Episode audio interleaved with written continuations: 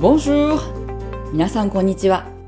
オンラインフランス語学校アンサンブランフランセ講師のやすこです。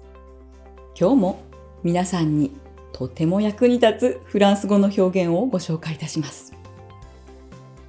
素敵なものに出会って、一目惚れをしたとき、まるで心が打たれたようになりますよね。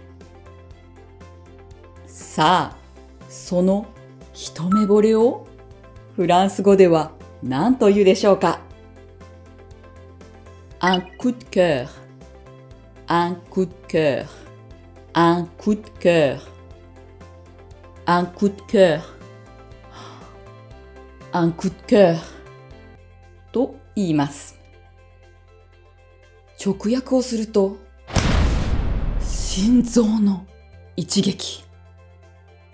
まさに心を打たれた感じですよね。さあ、フランス語をもっと勉強したいという方は、アンサンブルのレッスンでお待ちしております。それでは、アビアント